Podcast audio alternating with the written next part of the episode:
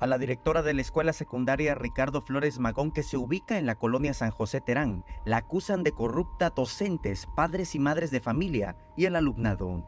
Ya fue denunciada ante las Secretarías de Educación y de la Honestidad y Función Pública, pero a pesar de la solicitud de auditorías, la protegen. No hay auditorías, nada de eso, por eso estamos inconformes.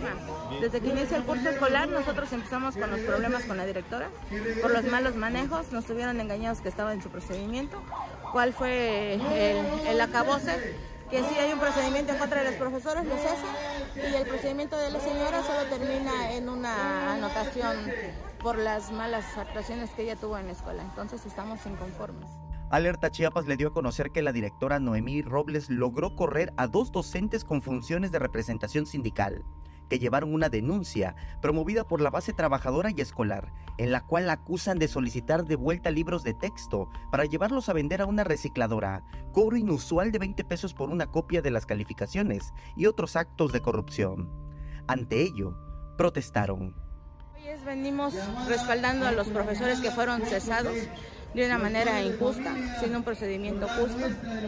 Estamos en contra del actor de secretaría, estamos apoyando a los profesores para que sean reinstalados. Los docentes Juan Eduardo Rodríguez con 22 años de servicio y Ulises Velasco con 27 denunciaron las irregularidades con las cuales fueron cesados y acusan una complicidad de Noemí Robles con la Secretaría de Educación, toda vez que también detectaron personas que cobran sin laborar.